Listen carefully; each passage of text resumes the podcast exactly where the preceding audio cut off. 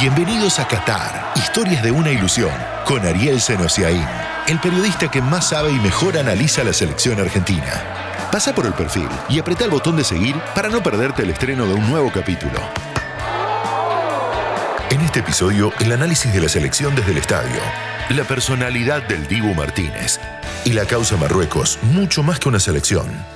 Con ustedes, desde Qatar, Ariel Senosiaín. The winner to organize the 2022 FIFA World Cup is Qatar.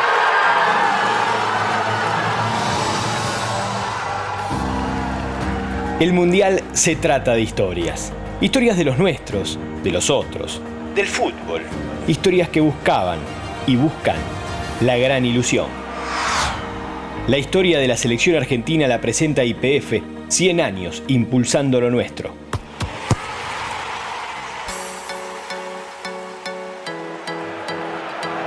El Luceil volvió a ser una fiesta argentina. ¿Y cómo hacemos para no repetir conceptos? ¿Cómo hacemos para no repetir lo que decíamos hace unos días nomás? Y la selección argentina ganaba sufriendo un partido que debió haber ganado, aquel contra Australia con otra holgura. ¿Cómo hacemos para no recordar que evidentemente sentimos tanto el fútbol que no podemos no sufrirlo? Porque hoy la selección, más allá de la contundencia absoluta, la efectividad plena que tuvo para ponerse 2 a 0, jugaba en ese momento con comodidad, con autoridad, con buen orden táctico. Un centro, un buen cabezazo, el descuento cambió todo. Al fin de cuentas, es evidente que este seleccionado primero es desde lo anímico y segundo desde lo futbolístico. El fútbol es así. Primero la cabeza, después las piernas. Primero la tensión o la liberación en el punto justo y después la técnica. Y este seleccionado, el mismo que había llegado liberado de presión, la presión no le pertenecía, ya con la medalla de la Copa América, que supo enseguida lo que es una adversidad con esa derrota frente a Arabia Saudita, volvió a sobreponerse. Un candidato debe saber sufrir. También debe tener efectividad, la tuvo. También debe tener un genio, lo tiene apariciones determinantes de Lionel Messi. Y hoy, bien temprano, quizás algunos pensábamos que podía llegar a ser la última función del capitán de la selección argentina con esta camiseta. ¿Cómo no? Si una derrota en la eliminación y si la eliminación iba a dejar otra vez en decisión de él cómo seguir. Todavía tiene una semi de mundial por delante un candidato debe sostenerse y debe iniciarse desde un buen arquero, muy buen arquero. Clave en aquella última frente a Kuol, el egipcio que juega para Australia. Y qué decir de la trascendencia que tuvo en los dos penales, clave también para justamente torcer la balanza desde lo anímico. El primero a Virgil, nada menos, contra ese lugar común que reza que quien patea primero gana. Bueno, ya hay que ir a la estadística para entender que es solamente un número. El segundo también a Berghaus, también demostrando cuánto se puede estirar, cuánto puede esperar hasta último momento y cuánto luego puede estirarse para contener el penal. La selección merecía ganar en los 90 y merecía incluso ganar en los 30 suplementarios. Tuvo llegadas por demás, tuvo rendimientos individuales otra vez en un alto nivel. Las apariciones de Messi, claro, las genialidades de Messi, la firmeza aérea y abajo de Nicolás Otamendi, el partido en ataque de Nahuel Molina, primer tiempo sobre todo, con su muy buena definición, la mejoría para el complemento de Alexis McAllister. Y también de Marcos Acuña, que inventó una jugada que le generó el penal a la selección argentina con el cual se puso 2-0. Julián Álvarez no había tenido acción y acción ofensiva por lo menos, lo de siempre, el desgaste, el sacrificio, dar una mano siempre para tratar de contener y recuperar y entró por él Lautaro Martínez. Hubo un cambio, otro, la salida de Cuti Romero, amonestado. Cuti está acostumbrado a jugar con una amarilla encima. Quizás algo a revisar de un cuerpo técnico que también está teniendo un muy buen mundial. Lo pensó con tres centrales, no lo sufría. Pensó también atacarlo con los laterales volantes. Uno de ellos llegó al gol, al otro le hicieron el penal. Cuando había que poner la cabeza fría, cuando la selección parecía alterada, ahí apareció el fútbol. Siempre el corazón, pero también el fútbol en el suplementario. Y después los penales, que si son una lotería, nosotros tenemos siempre un talonario especial. si son una lotería, nosotros sabemos quién saca la bolilla. Como Goico, como el Pato, como tantos de la historia de la selección argentina, como Chiquito, Sergio Romero, obvio. Se ubica en esa enciclopedia, Dibu Martínez. La selección a semifinales.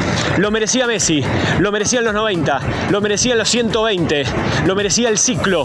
Ahí va Argentina, el sueño de todos.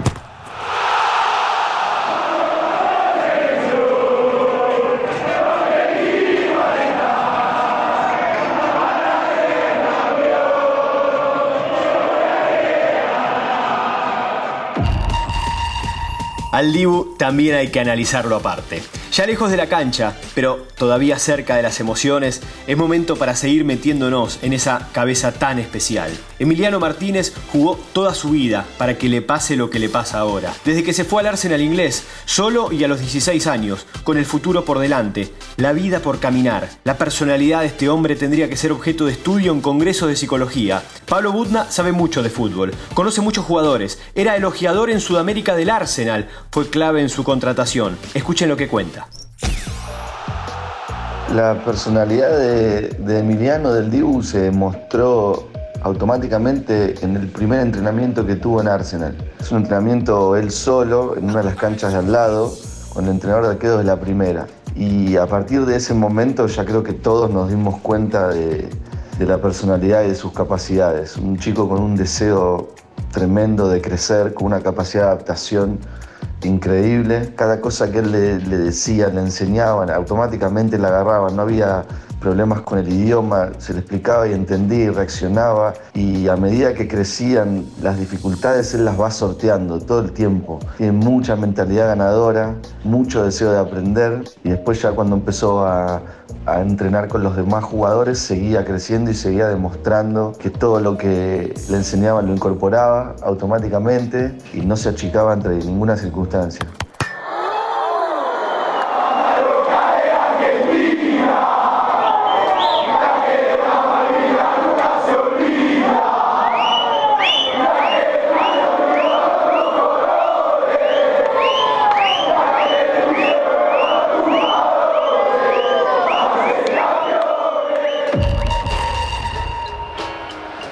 La tiene el rival y el silbido en las tribunas es ensordecedor.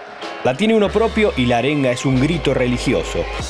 A Marruecos lo acompaña el pueblo árabe, una causa regional. Nacional también, obvio. La selección hoy une a las partes y en su momento para el armado unió a las piezas desparramadas.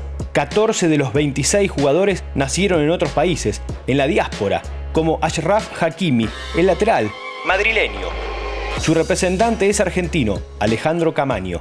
Primero nos habla de la causa. El fútbol tiene que ver con una fuerza emocional, ¿no? Marruecos es un país especial, es un país de origen musulmán, que tiene compromiso con su pueblo, con su gente, la gente los alienta. Hay un sentido de patria, de lucha, y lo emocional en el fútbol tiene una trascendencia vital. La madre trabajaba en casas particulares, el padre era vendedor ambulante. Llegaron a España sin papeles. El fútbol de uno de los tres hijos les cambiaría la vida. Hakimi está agradecido a España, pero su camiseta es una sola.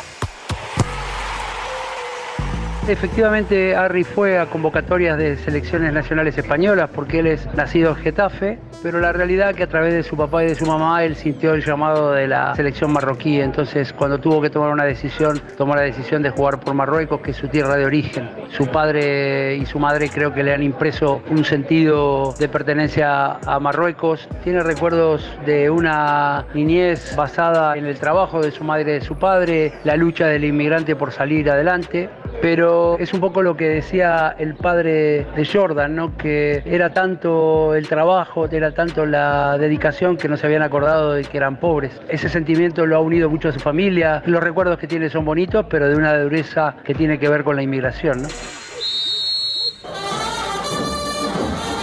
Habrá más historias mundialistas, habrá próximos capítulos, hasta que haya un nuevo rey y empecemos a contar cuánto falta para el 2026. Esto fue Qatar, historias de una ilusión. Todas las semanas, nuevas historias sobre Qatar 2022.